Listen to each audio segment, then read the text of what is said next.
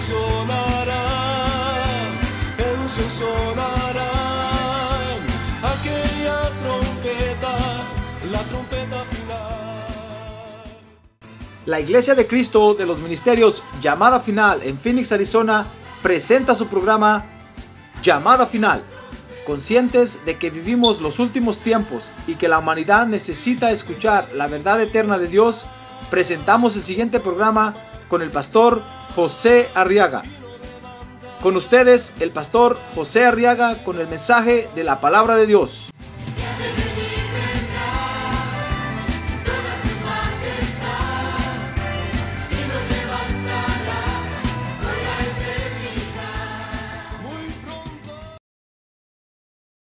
Primer carta del apóstol Pablo a los Corintios. En el capítulo número 1 y vamos a leer el verso número 9. Capítulo 1, primera de Corintios. Y vamos a leer el verso número 9. Amén. Muy bien, dice la palabra de Dios que fiel es Dios. ¿Quiere usted conocer cómo es Dios? Dice aquí, fiel es Dios, por medio de quien fuisteis llamados a la comunión con su Hijo Jesucristo, Señor nuestro. A ver, ¿quiere leer en voz alta conmigo ese verso? A ver, todos juntos leámoslo. Fiel es Dios, por medio de quien fuisteis llamados a la comunión con su Hijo Jesucristo, Señor nuestro. Muy bien, oremos por estas peticiones. Padre, en el nombre de Jesús ponemos delante de ti estas peticiones y te rogamos que las resuelvas, por favor, Señor. Tenemos necesidad de ti, Señor. Por favor, atiende nuestros ruegos esta noche. Glorifica tu nombre. A ver, dígale, glorifica tu nombre, Padre. Glorifica tu nombre una vez más. En el nombre de Jesús te lo pedimos, Señor, en el nombre de Jesús. Amén y amén. Muy bien, pueden sentarse, hermanos. Gloria a Dios.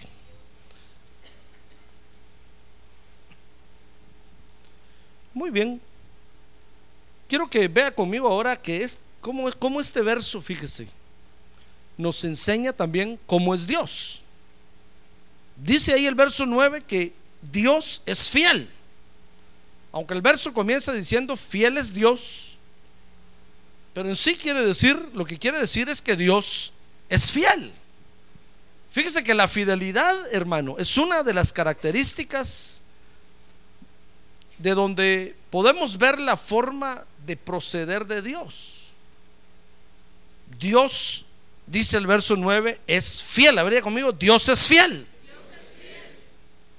Mire, eso quiere decir, fíjese que la fidelidad forma parte de la naturaleza de Dios. Dios no se tiene que esforzar por ser fiel. Su naturaleza es así. Él es fiel. Así es Él. Su naturaleza divina es fidelidad. En otras palabras, es una de las formas de cómo Él se manifiesta. Por eso es que lo vemos en la Biblia, hermano, en, una de sus facetas, mostrando su fidelidad. Fíjese que fidelidad, fidelidad es la exactitud, escuche bien, es la exactitud de cumplir con sus compromisos. O sea que una, palabra, una persona, perdón, es fiel cuando es exacto para cumplir con sus compromisos. Y fidelidad es sinónimo de constancia, devoción, apego, etcétera, etcétera. O sea que, Dios, fíjese, cuando dice ahí que Dios es fiel, lo que, lo, que, lo que está diciendo es que Dios es exacto, es constante para cumplir con sus compromisos. Nunca llega tarde, ni nunca llega antes de tiempo. Llega a la hora justa, en el momento preciso que tiene que llegar. Ah, gloria a Dios, un buen aplauso al Señor. Gloria a Dios. Gloria a Dios. A ver, diga, gloria a Dios. Dios es exacto para cumplir con sus compromisos, hermano. No falla, no falta. ¿Se acuerda cuando, cuando Lázaro se enfermó? Dice la Biblia que Lázaro se enfermó y le fueron a avisar al Señor, Señor, el que amas, Lázaro está enfermo. Y dice que el Señor todavía se esperó dos días más, hermano. Total que cuando llegó a, a, a Betania, ya Lázaro había muerto. Marta le reclamó, María también le reclamaron a Jesús y le dijeron, Señor, si hubieras estado aquí, como diciendo, llegaste tarde, te mandamos avisar a tiempo. ¿Por qué te tardaste? Pero Dios es fiel, hermano. ¿Sabe? Los que andamos siempre fuera de tiempo somos nosotros. A nosotros el diablo es el que nos adelanta el reloj, hermano. Y resultamos haciendo cosas antes de tiempo o fuera de tiempo. O, o, o estamos pidiéndole a Dios cosas que no es el tiempo de pedirlas. Y nosotros creemos que es Dios el que se tarda, que es Dios el que no responde, que es Dios el que, el que no está a tiempo. Pero no, fíjese que aquí la Biblia dice que Dios es fiel. Amén. Lo lee usted en el verso 9, ¿verdad? Dice, fiel es Dios.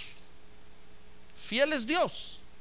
Ahora, la fidelidad de Dios, fíjese hermano, tiene algunas características que yo quiero, yo quiero, perdón, que vea conmigo.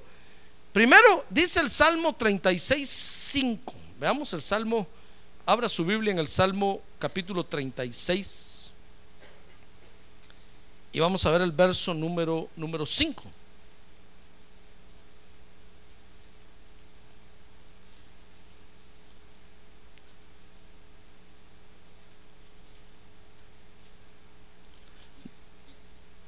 No es ese el verso, pero es el verso, es el verso donde dice que la fidelidad de Dios no tiene límite, porque dice que es tan alta como el firmamento. O tal vez es 35, 35, 6. ¿Alguno de ustedes conoce ese verso exacto? ¿Lo ha leído? Pues los que leen la Biblia. Ven presencia de 35, Dios. 35, mire, dice tu misericordia, oh Señor. ¿Cuántos pueden declarar? hasta los cielos. Necesito ser libre.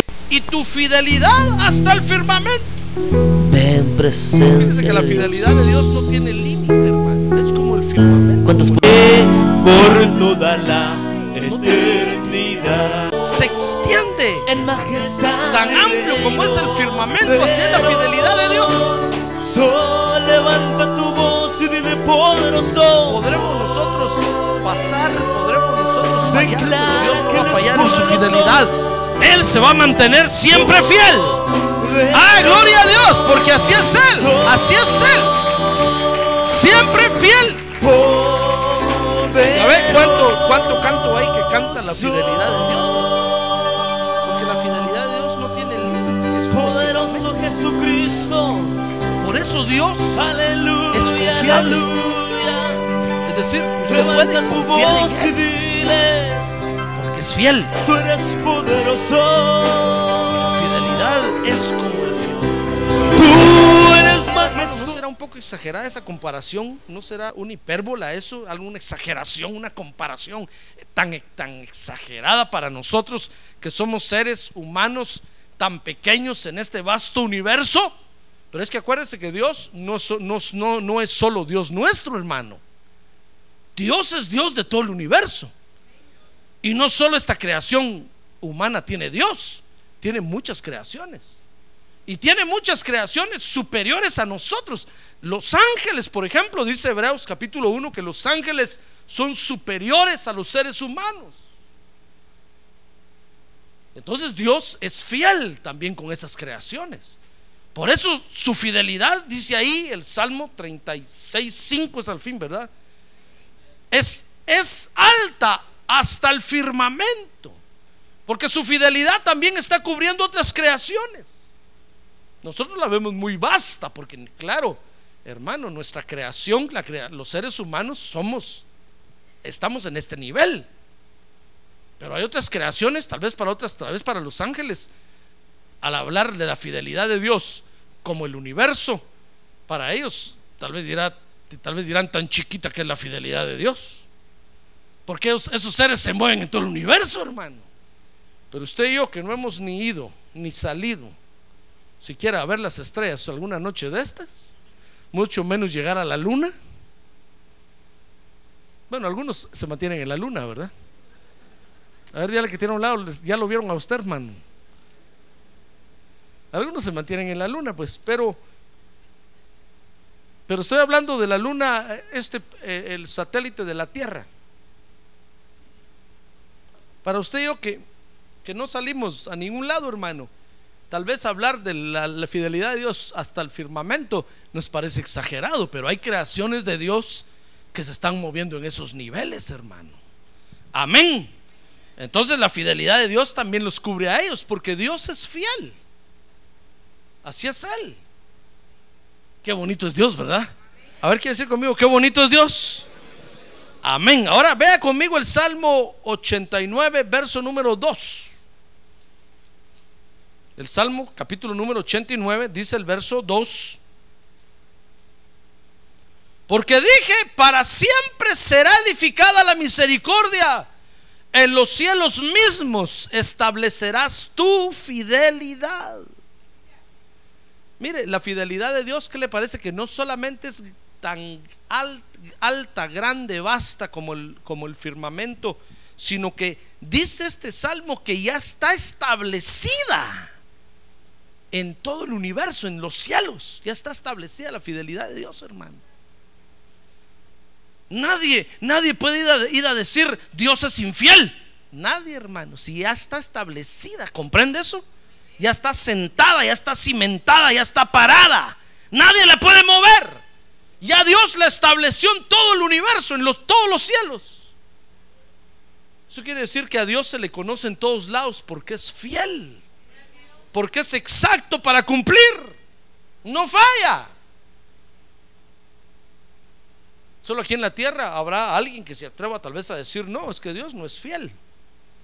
Ya ve usted que Satanás es uno que el Señor lo reprende esta noche, donde quiera que esté. Los, los chinos ahorita, como es de día, ya han de estar diciendo, "Pero anda por Estados Unidos ahorita. Pues aquí lo reprendemos en el nombre de Jesús. Satanás es uno que se encarga de estarnos diciendo, no, Dios te va a fallar, Dios no te va a dar, Dios eh, no es fiel en otras palabras. Pero hermano, ¿qué le parece que la fidelidad de Dios ya está establecida en los cielos? Nadie la puede mover. Es algo, dice ahí el Salmo, ese Salmo 82, 89, perdón, verso 2, y dice también el verso 3, yo he hecho un pacto con mi escogido y he jurado a David mi siervo. Bueno, pero está hablando de la fidelidad que le, que le, que le prometió a David. Porque es algo que Dios ya está establecido, hermano. Nada ni nadie lo puede mover. Ahora vea conmigo Isaías capítulo 11. Mire cómo es la fidelidad de Dios, hermano. Isaías capítulo número 11. Fíjese que dice ahí el verso número 5.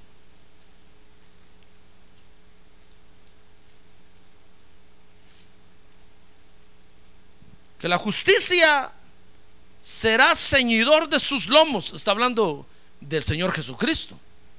La justicia será ceñidor de sus lomos. Y dice, y la fidelidad ceñidor de su cintura.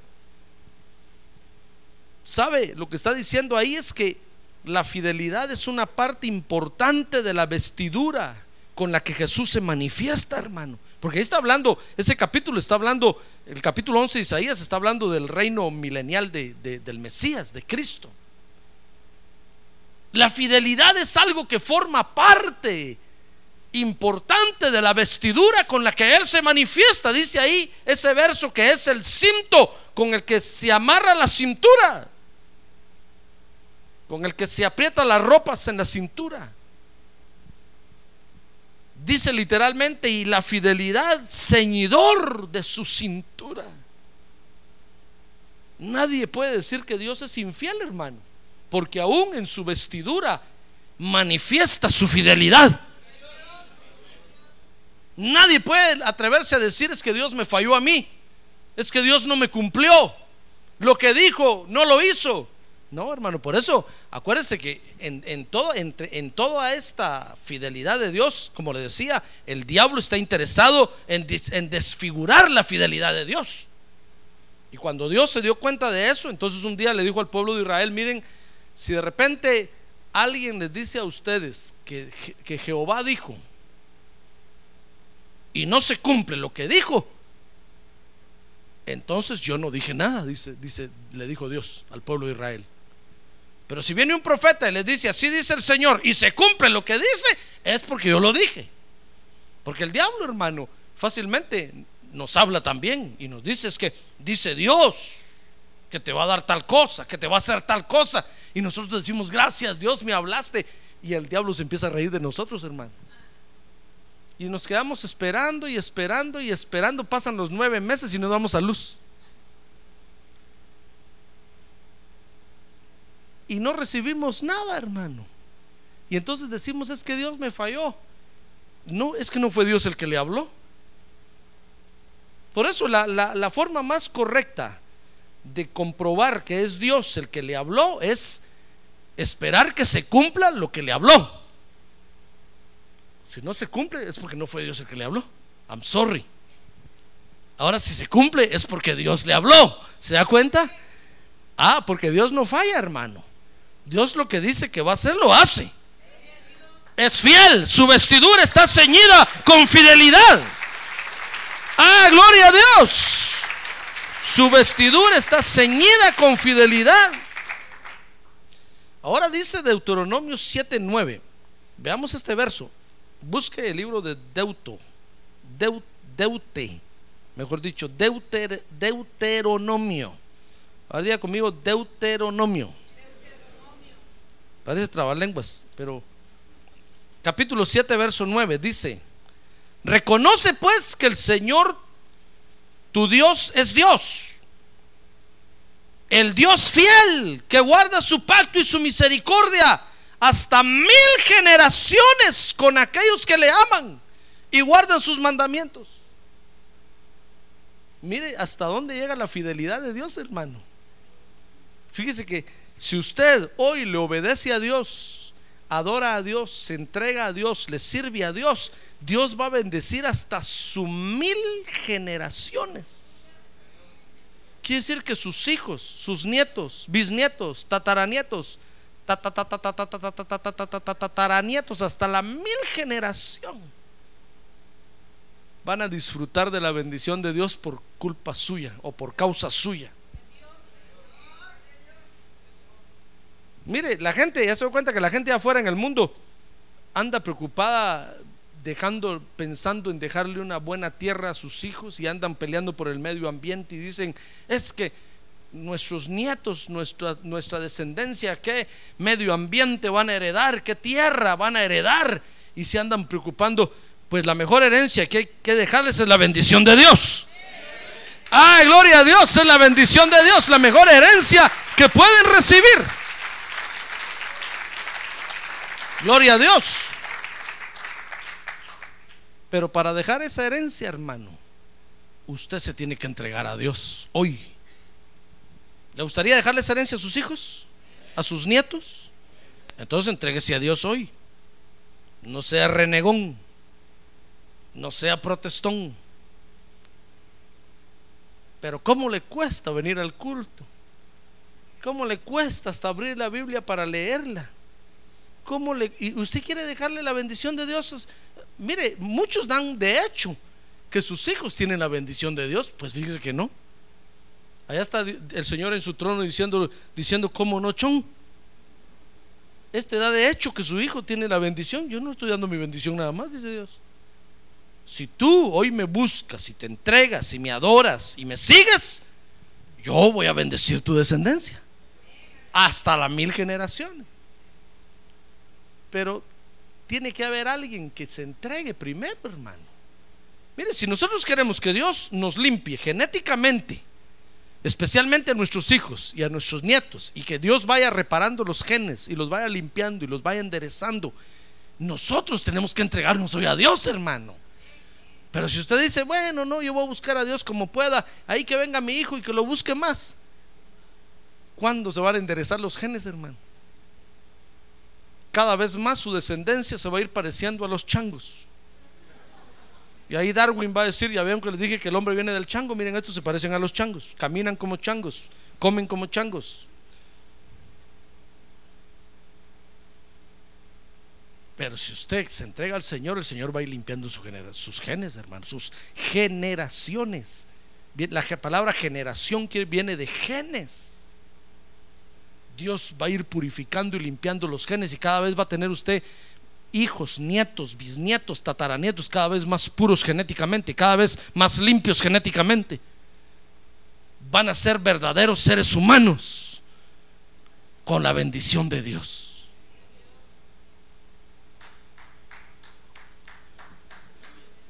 Pero si no nos entregamos a Dios, hermano, ¿cuándo Dios va a hacer esa operación? A usted lo está invitando hoy a comenzar. Comience ya, hoy corte con la, todas las maldiciones que traía de sus abuelos, tatarabuelos para arriba, córtelas usted hoy aquí. Y usted diga, allá no, aquí no van a pasar esas maldiciones, ya no, aquí las corto en el nombre de Jesús. De aquí en adelante ahora va a pasar pura bendición, pura bendición para abajo, pura bendición. Y allá van a estar sus nietos, tata- tataranietos, recordándolos. Y un día van a decir gracias, tatarabuelo, porque te entregaste a Cristo. Gracias porque entendiste. Gracias porque te humillaste. Por ti estamos disfrutando la bendición de Dios. Y lo van a bendecir a usted. Y allá va a estar usted con el Señor viéndolos y va a decir gracias Señor porque están disfrutando de tu bendición en la tierra. Mire, mire cómo es la fidelidad de Dios, hermano. Fíjese que dice ahí Deuteronomio 32:4. Ve ese otro verso conmigo también que trata de lo mismo. Dice ese mismo libro en el capítulo 32, verso número 4.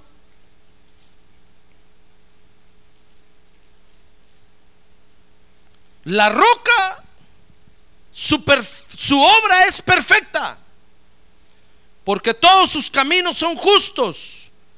Dios de fidelidad y sin injusticia, justo y recto es Él. Mire, y dice Nehemías 9:33.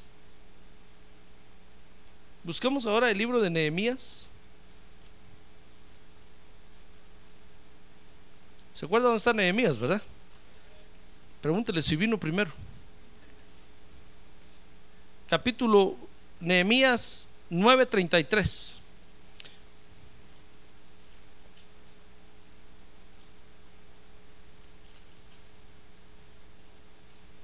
Dice, mas tú eres justo en todo lo que ha venido sobre nosotros, porque tú has sobrado fielmente. Mire, lo que, lo que están diciendo estos versos, estos tres versos que leímos, hermano, es que Dios es firme para con los hombres. Por eso en el otro versículo leímos que le dicen la roca, porque es firme. Él ha dicho que va a ser y lo va a hacer. Nada ni nadie lo puede cambiar. Porque su fidelidad es firme para con los hombres. Ahora, nosotros, hermano, tenemos que disfrutar o tenemos que experimentar la fidelidad de Dios aquí en la tierra. ¿Le gustaría a usted experimentar la fidelidad de Dios en la tierra? Claro, hermano.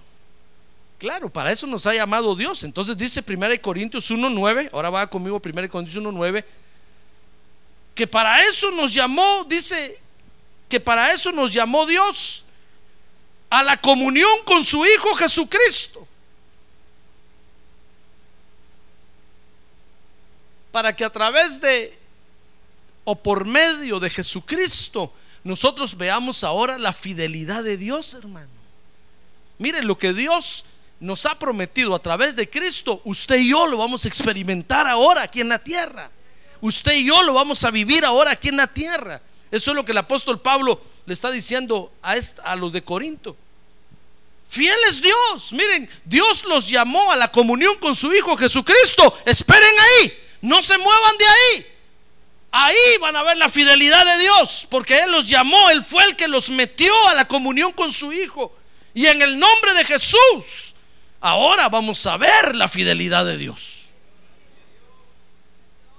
ahora nos toca a nosotros experimentar la fidelidad de Dios.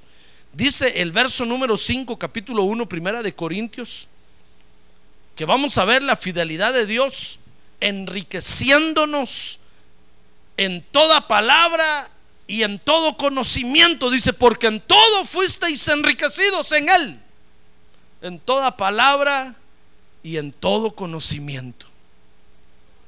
Mire, no, no, necesitamos, hermano, no necesitamos ir a buscar a los gnósticos para que nos hablen del más allá.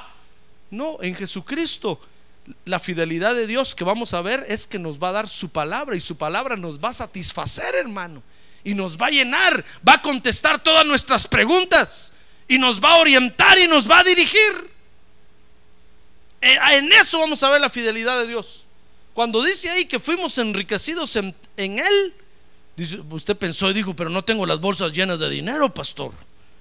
No, pero no está hablando de dinero, está hablando de un enriquecimiento en palabra, en la palabra de Dios y en el conocimiento de Dios.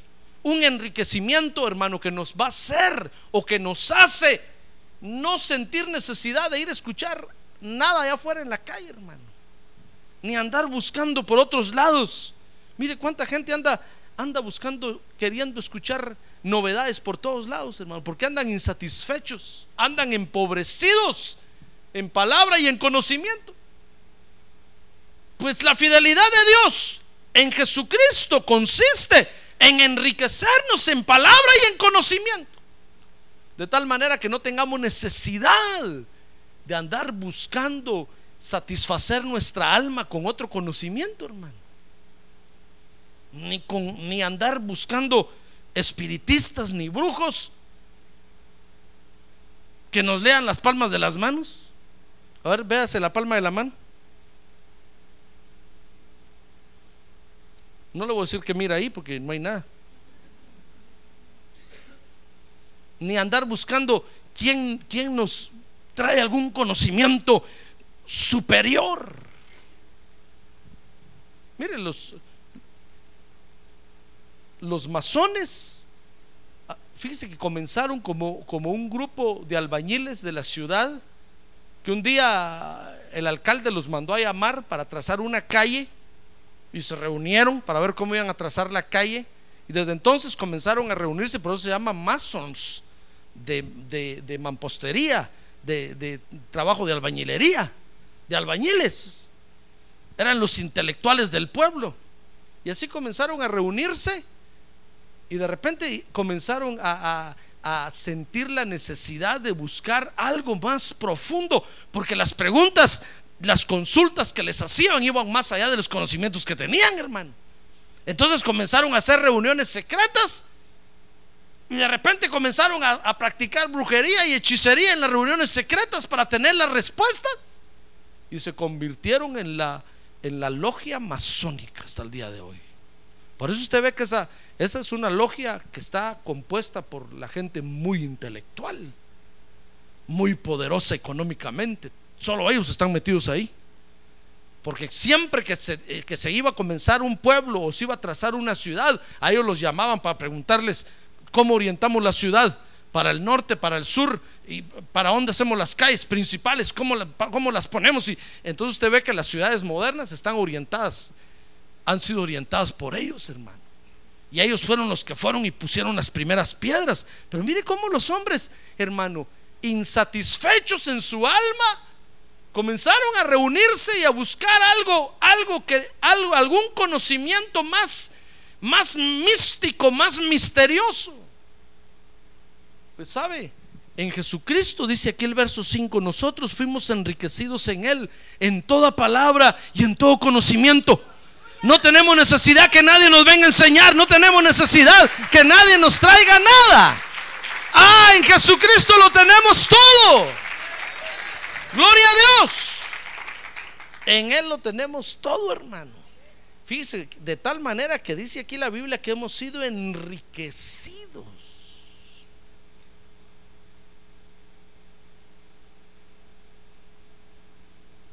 En todo conocimiento y en toda palabra. Fíjese que la gente de afuera del mundo a usted le deberían de preguntar. Pero sabe, cuando le preguntan a usted, mire, y es cierto que la Biblia dice que ya es el fin del mundo, usted dice, ah, saber usted eso, yo ni lo he visto. Oh, dicen, y este fue enriquecido en toda palabra y en todo conocimiento.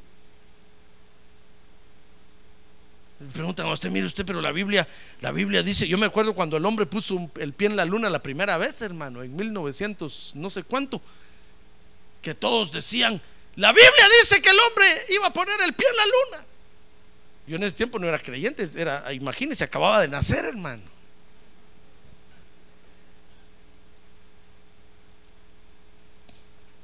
Y me recuerdo que estábamos en mi casa frente al televisor, solo blanco y negro, hermano. Y casi de aquellos televisores que había que meterle leños adentro y fuego para que prendieran. Estábamos con mi familia viendo el acontecimiento y en eso decían ahí, y la, y la Biblia predijo que el hombre pondría el pie en la luna. Y nosotros decíamos, ¿y dónde la Biblia dice eso? ¿Y dónde? ¿Y dónde? Yo esperaba encontrar que la Biblia dijera, y el hombre volará en 1900 tanto en un Apolo, en una nave llamada Apolo 13 o Apolo 12, no me recuerdo qué número era, y que pondrá un pie en la luna y con todos los nombres. Pero la Biblia no lo dice así. Imagínense si usted le dijeran, mire, pero la Biblia dice que el hombre iba a poner un pie en la luna, y usted dijera, a saber usted, le voy a preguntar a mi pastor. Mire, por eso la gente no nos quiere ver a nosotros los pastores, hermano. Porque para todos decimos, le voy a avisar a mi pastor, le voy a preguntar a mi pastor. ¿Y usted, por qué no? Si usted fue enriquecido en toda palabra y en todo conocimiento, hermano. ¿Qué le parece que la Biblia habla, habla de los automóviles modernos que usted y yo manejamos hoy en la tierra? ¿Lo ha visto usted en la Biblia? Yo lo he visto, ahí dice que así iban a correr los hombres ahora en estos últimos tiempos. Si alguien le preguntara a usted, mire, ¿y es cierto que la Biblia habla de la muerte quirina? Y usted, no, eso suena en la lotería, la cantan allá. No, la Biblia habla de la muerte, hermano. Hemos sido enriquecidos en todo conocimiento y en toda palabra. Lo que pasa es que nosotros no nos interesamos en aprender, hermano. No nos, no nos interesamos en, en conocer qué está predicando el pastor hoy. ¿Por qué está diciendo eso? Hermano, nos dormimos en la silla. Y cuando dice, a ver, ¿dónde están todos los ricos en conocimiento y palabra de Dios? Nosotros no conocemos ni las pastas de la Biblia, hermano. Pero estamos viendo la fidelidad de Dios en eso. Los que sí hemos despertado a esa realidad y nos hemos enriquecido en toda palabra y en conocimiento, nos estamos dando cuenta que a través de Jesucristo Dios es fiel. Porque a través de Él nos está viniendo la revelación de la palabra de Dios. Estamos entendiendo la palabra de Dios. Ah, gloria a Dios. Gloria a Dios. Mire, dice el verso 6, 1 Corintios 1, capítulo 1, versos 6 y 7. Que también vamos a ver la fidelidad de Dios. Dice, así como el testimonio acerca de Cristo fue confirmado en vosotros, de manera que nada os falta en ningún don. Esperando ansiosamente la revelación de nuestro Señor Jesucristo. Mire, mire, vamos a ver la fidelidad de Dios cuando nos confirma su testimonio en nuestra vida. ¿Y sabe, sabe cómo Dios confirma el testimonio en su vida? Dándole sus dones a usted, hermano. ¿Ha oído usted que los católicos hacen una primera confirmación que le dan una cachetada así al niño, verdad? Y después hacen una segunda confirmación que le dan otra cachetada. Ellos como que oyeron sonar campanas, hermano. Que la Biblia habla de confirmación. Pues fíjese, la Biblia habla de confirmación. Pero ¿sabe cómo Dios lo confirma a usted? Cuando lo hace partícipe de sus dones sobrenaturales. Cuando usted participa de los dones de Dios, hermano. En ese momento Dios le está dando una cachetada en la, en la, en la así, mire. Y le está diciendo, te confirmo como hijo mío. ¡Pum! Y usted participa de los dones de Dios, hermano. En eso vemos la fidelidad. Fíjese que los de Corinto era una iglesia que tenían muchos dones. Y porque tenían los dones, los estaban despreciando, hermano. Y entonces Pablo les tiene que decir, miren, no desprecien los dones sobrenaturales, los dones espirituales, los dones que el Espíritu da, porque son la confirmación del testimonio de Dios en la vida de ustedes. Y entonces dice el verso 7, ¿sabe? Si han, han sido enriquecidos en palabra, oiga esto bien hermano, a ver, diga que tiene un lado, oiga hermano, despierte. Despierte para que después no va a decir que los que soñó esto. No, yo se lo dije.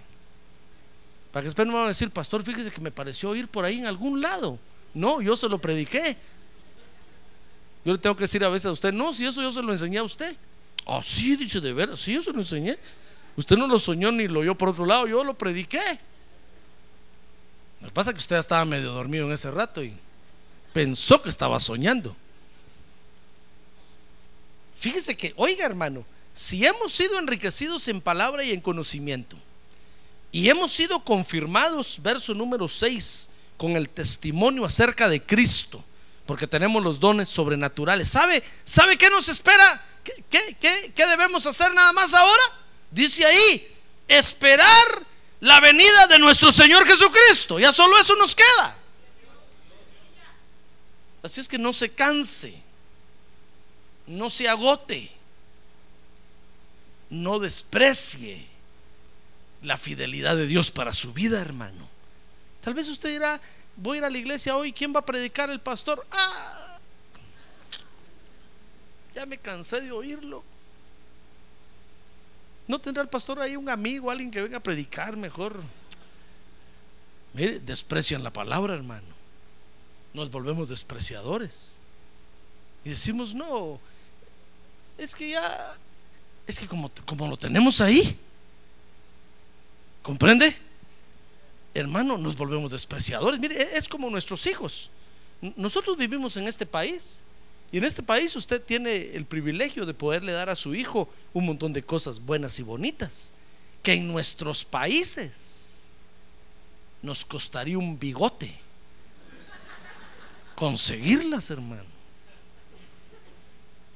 Yo me acuerdo cuando le compré el primer Nintendo a mi hija. Hermano, casi tuve que trabajar 24 horas ese mes. Porque me costó un salario, un mes de mi salario. Pero llevé el Nintendo a mi casa, hermano. Y le dije, mire, mija, el Nintendo, pongámonos a jugar los dos. Porque todo el mundo tenía Nintendo. Pero aquí usted puede ir, hermano, hasta en los conflicts se encuentran los Nintendos. Aquí usted decía, ahí van Nintendo. Y usted está aburrido ya de esas cosas. Dice, ya tengo, tengo este, tengo el box no sé qué, tengo el no sé cuánto, tengo ah, toda la colección tiene ahí. Ya ni juega con eso. Pero va a ver en nuestros países, hermano. Usted les dice, miren, hermano, se pelearían por obtener una cosa de esas. Así somos nosotros. Hemos sido enriquecidos en toda palabra y conocimiento. Tenemos los dones del Espíritu. Estamos viendo la fidelidad de Dios y nos cansamos, hermano, y le decimos, Dios, ya no voy a la iglesia. Mejor me voy a cambiar de church. Voy a ir a otra mejor donde hagan otras cosas. Es que ya estoy cansado. Pues ¿sabe qué dice el apóstol Pablo? Dice, no seas despreciador. ¿Sabes qué te falta nada más? Esperar la venida del Señor Jesucristo. Ya lo tienes todo. Ya estás completo. No necesitas más. Ah, gloria a Dios. Gloria a Dios. Mire, usted podría decirle, Señor, llévame ahorita en cualquier momento. Yo ya, ya estoy completo en todo. Tengo conocimiento de tu palabra, tengo los dones de tu espíritu. Solo me espera estar con, solo me falta estar contigo. Solo eso me falta. Pero hay lugares donde no tienen palabra de Dios, hermano. Hay lugares donde los dones del Espíritu no se mueven. Y nosotros estamos viendo la fidelidad de Dios aquí. Hermano. ¿Se da cuenta hasta dónde llega la fidelidad de Dios? Llega hasta ese punto, hasta esos puntos. Solo nos resta esperar la segunda venida de Cristo. Dice el verso número 8, ahí primera, primera de Corintios 1, 1, 8 el cual también los confirmará. Mire, dice, solo nos queda esperar la revelación de nuestro Señor Jesucristo. Verso 8, el cual también los confirmará hasta el fin, para que seáis irreprensibles en el día de nuestro Señor Jesucristo. ¿Sabe? Está diciendo, mira, la primera confirmación que tú puedes recibir de Dios es participar de los dones sobrenaturales. ¿Participa usted de los dones sobrenaturales? No, me conteste, solo piense. ¿Ha profetizado usted alguna vez? Va a decir, pastor, ¿y qué es eso?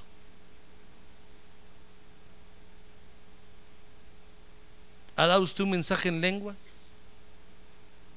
¿Ha experimentado el don, el don de ciencia?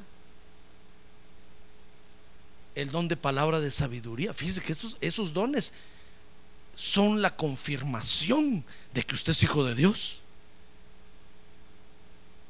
Qué esperanzas, hermano, experimentar el don de milagros.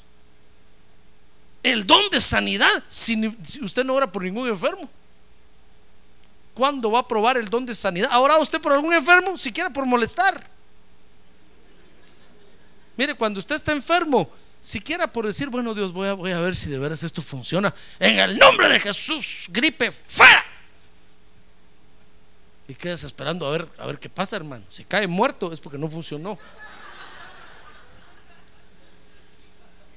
Si la gripe se va, es porque funcionó. Pero ¿cuántos enfermos hay a veces en, en casa y no oramos por ellos, hermano? Estamos pensando, ¿estará el pastor hoy en su casa? Siquiera me llamara. Usted tiene que ser confirmado por el Señor Jesucristo en eso. Hágalo. Hágalo, hermano. Y va a empezar a ver que Dios lo usa con el don de sanidad. Y el primero que se sana en su casa, con el primero que se sane, usted va a, decir, a decir, pastor, póngame las manos en la vitrina, por favor. Qué manos poderosas tengo. ¿No tiene algún enfermito por ahí para orar? A ver qué bonito se siente eso, hermano. Fíjese, esa es la primera confirmación. Pues la segunda confirmación, dice aquí el verso 8, dice, el cual también los confirmará hasta el fin. Mire, vamos a ver la, la- la- fidelidad de Dios cuando nos confirme para ser irreprensibles hasta el fin. Es decir, estar sin mancha, sin pecado, hasta que el Señor Jesucristo regrese, hermano. Mire, ¿hasta dónde vemos la fidelidad de Dios en Jesucristo? Si usted se sale de Jesucristo, no va a ver la fidelidad de Dios en ningún lado. Pero si usted se mantiene en Jesucristo, porque en Jesucristo fuimos llamados, dice ahí la Biblia. En Él fuimos llamados. Mire, usted va a encontrar mucha gente hoy en la tierra que dicen que, que fueron llamados en otra cosa, en otro nombre. Déjenlos, hermanos, díganles, ¿cómo no? Sigan adelante, pues vamos a ver al final quién llega a la meta. Nosotros fuimos llamados, dice el verso 9, en Jesucristo, a la comunión con el Señor Jesucristo. Y en Él vamos a ver esta fidelidad de Dios, enriquecidos en palabra y en conocimiento, confirmados con los dones del Espíritu y confirmados irreprensibles hasta la venida de Jesucristo. Esa fidelidad de Dios es la que vamos a ver. Usted me va a decir, pastor, yo pensé que usted me iba a decir que Dios es fiel, que nunca me va a faltar el pan de cada día. Yo pensé que me iba a decir que Dios es fiel, que siempre voy a tener trabajo, que siempre me va a ir bien, que no voy a tener enfermedades. No, hermano, eso es lo de menos. La fidelidad de Dios la vamos a ver en esto que está, que está enseñando aquí el apóstol Pablo. Dice 1 Corintios 10, 13. Ahí en ese mismo libro, busca el capítulo 10, dice el verso 13. No os ha sobrevenido ninguna tentación que no sea común a los hombres. Y oiga, y dice, y fiel es Dios, que no permitirá que vosotros seáis tentados más allá de lo que podéis soportar, sino que con la tentación proveerá también la vía de escape, a fin de que podáis resistirla. Mire, vamos a experimentar la fidelidad de Dios también en la tentación, hermano. Cuando usted se ve atrapado por la tentación, piense que Dios es fiel. Ahí, en medio de la tentación, usted tiene que pensar, pero Dios es fiel. Aquí en medio del dolor, en medio del sufrimiento, Dios es fiel. Dios es fiel. Lo que no debemos de perder de visión es que Dios es fiel. Dios es fiel. Dios es fiel. Dios es fiel para mantenernos sin caída. Pero si a usted se le olvida ahí que Dios es fiel, se va a caer y se va a somatar.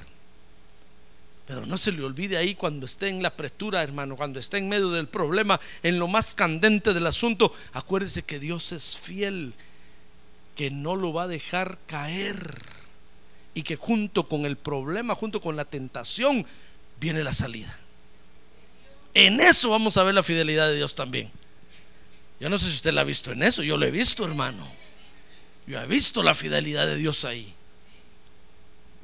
Y dice 2 Corintios 1, 1, 17, que no solamente vamos a experimentar la fidelidad de Dios en la tentación, sino que también la vamos a experimentar 2 Corintios capítulo 1, verso 17. Oiga lo que Pablo dice aquí, dice, por tanto, cuando me propuse esto, ¿acaso obré precipitadamente? ¿O lo que me propongo, me lo propongo conforme a la carne? Para que en mí haya al mismo tiempo el sí, sí y el no, no. Pero como Dios es fiel, otra vez mire, como Dios es fiel, nuestra palabra a vosotros no es sí y no. Mire, sabe, vamos a experimentar lo que el apóstol Pablo está diciendo ahí es, miren hermanos, si yo fui allá con ustedes fue porque Dios me mandó. Y no, y no iba pensando, peor, peor si Dios no me mandó y ya, ya, ¿para qué me vine aquí? Y peor si me equivoqué. Pablo está diciendo, miren, si fue con ustedes fue porque Dios me mandó, Dios me guió.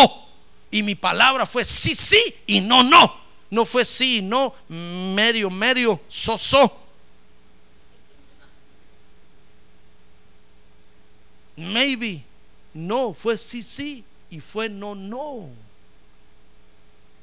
Jamás estuve en duda pensando, peor si Dios no me envió aquí, peor si me equivoqué, peor si, hermano, pues vamos a experimentar la fidelidad, de Dios, dice ahí en otras palabras el apóstol Pablo, cuando veamos cómo nos guía para movernos, hermano. Mire, si nos mantenemos en Cristo Jesús, vamos a experimentar la fidelidad de Dios al guiarnos.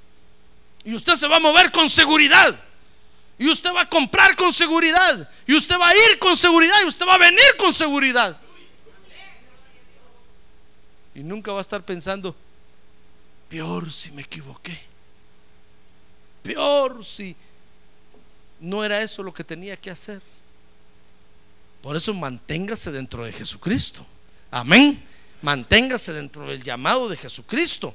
Y entonces vamos a experimentar la fidelidad de Dios, hermano.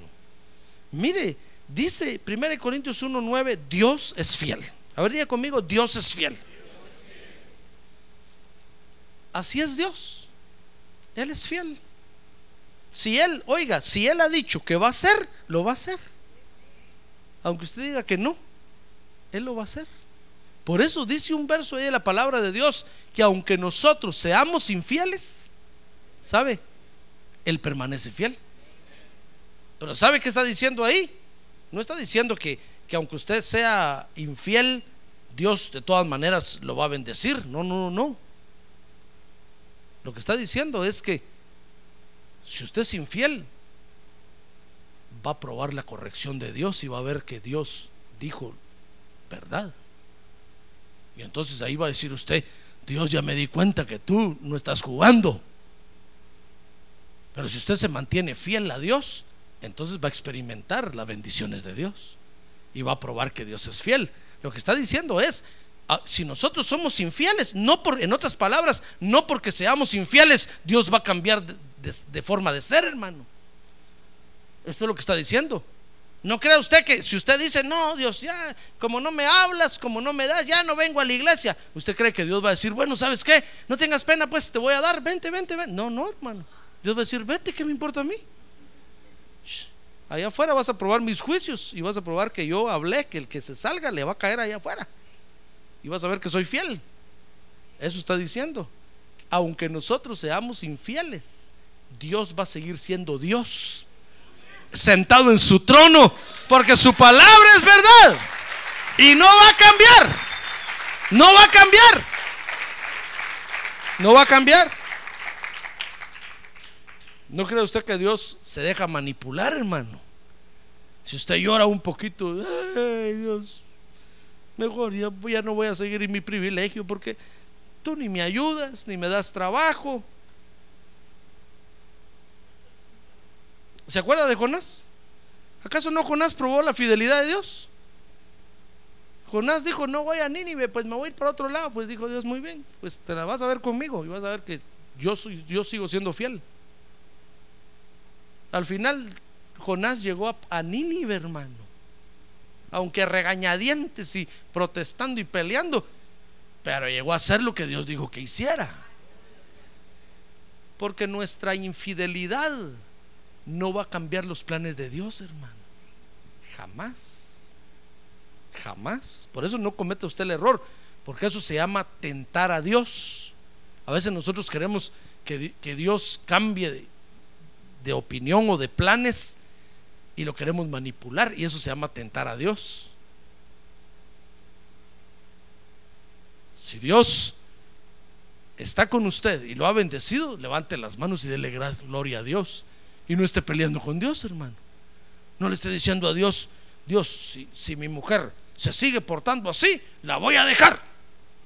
Dios va a decir, déjala. Te va a llevar el río y te van a poner child support allá afuera y vas a ver si no vas a pagar. Ah. Y nosotros queremos manipular, nosotros decimos, Dios cambia a esta mujer, si no la cambias, la voy a dejar. Dios dice, déjala. A ver cómo te va. Dios sigue siendo fiel, hermano.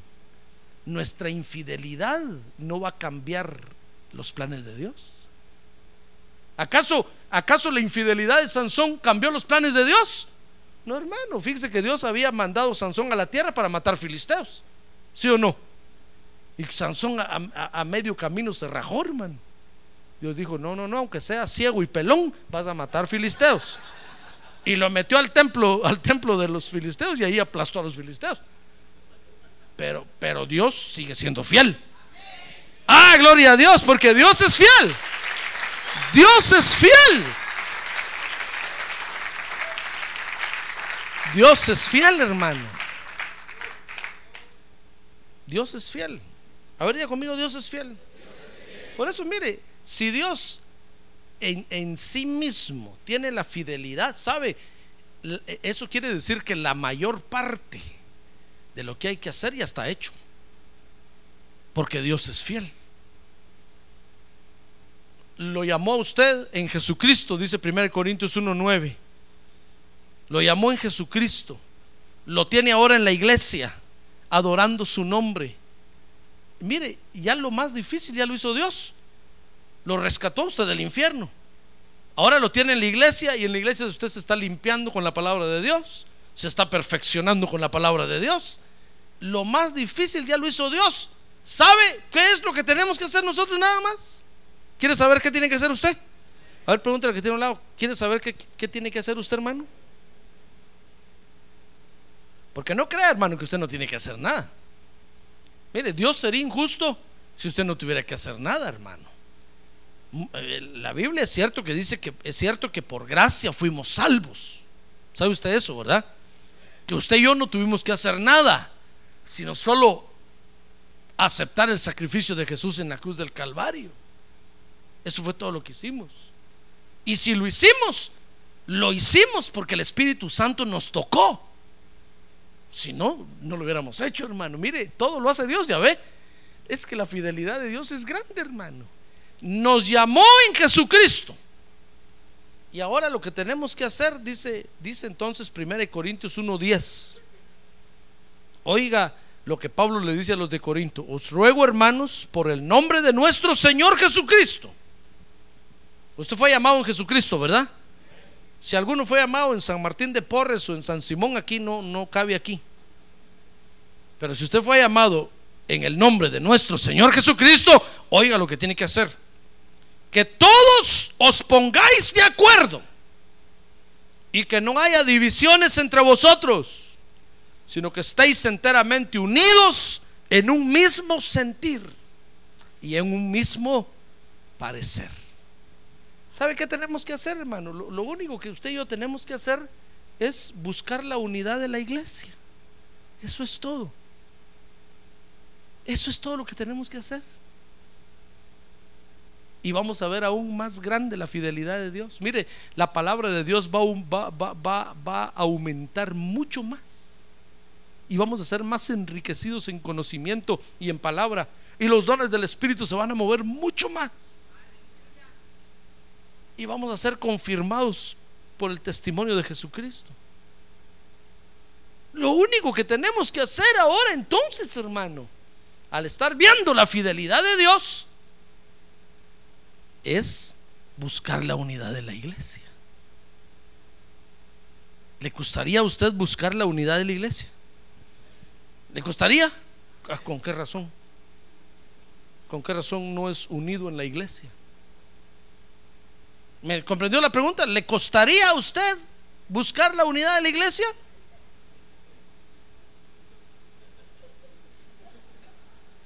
Si no, es que sabe qué pasa, hermano. Cuando, cuando usted y yo somos divisionistas, peleoneros, majaderos, montoneros, de ahí para abajo.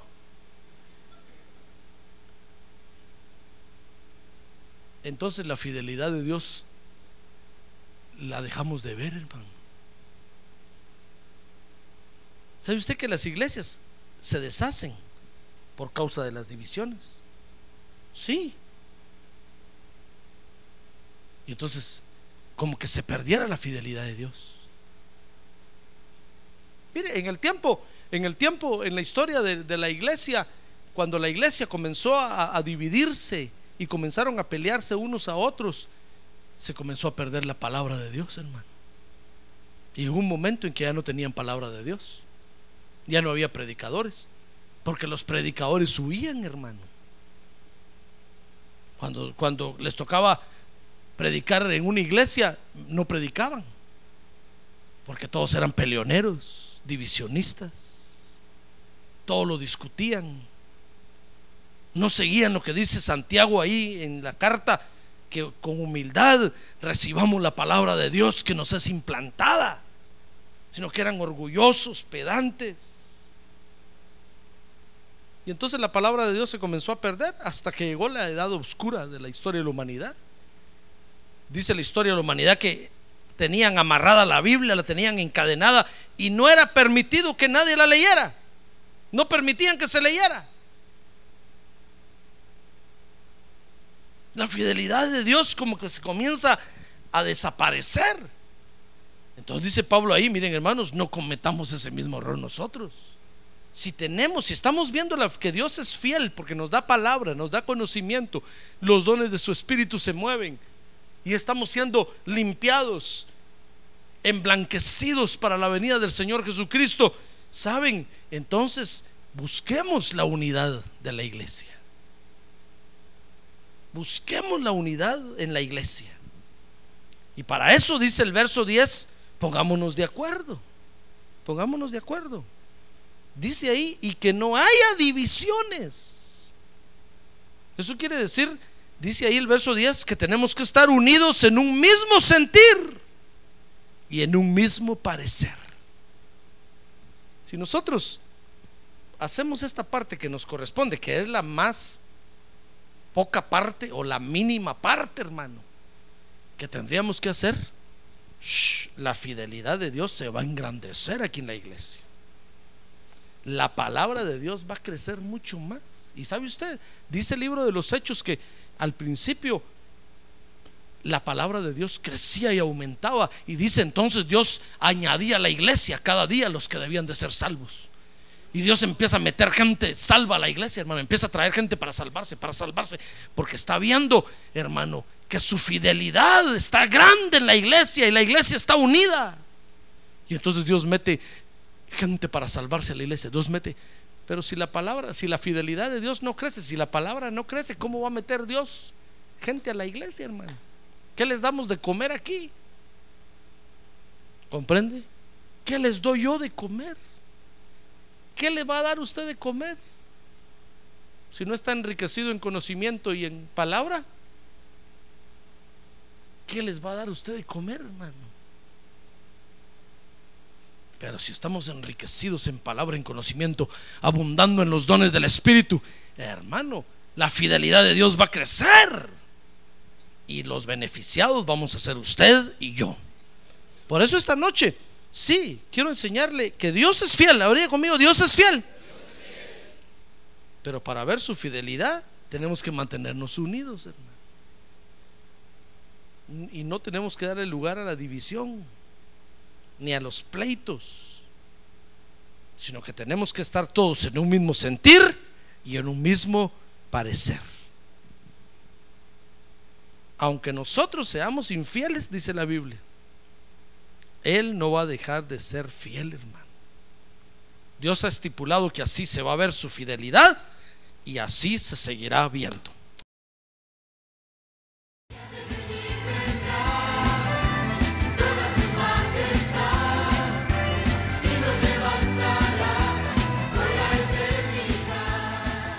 La Iglesia de Cristo de los Ministerios, llamada final en Phoenix, Arizona, cumpliendo con la comisión de Joel 2.1, presentó su programa llamada final.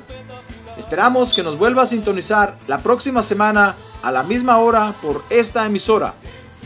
Los invitamos a nuestras reuniones en el 6023 Norte 71 Drive, esquina con Bethany Home Road.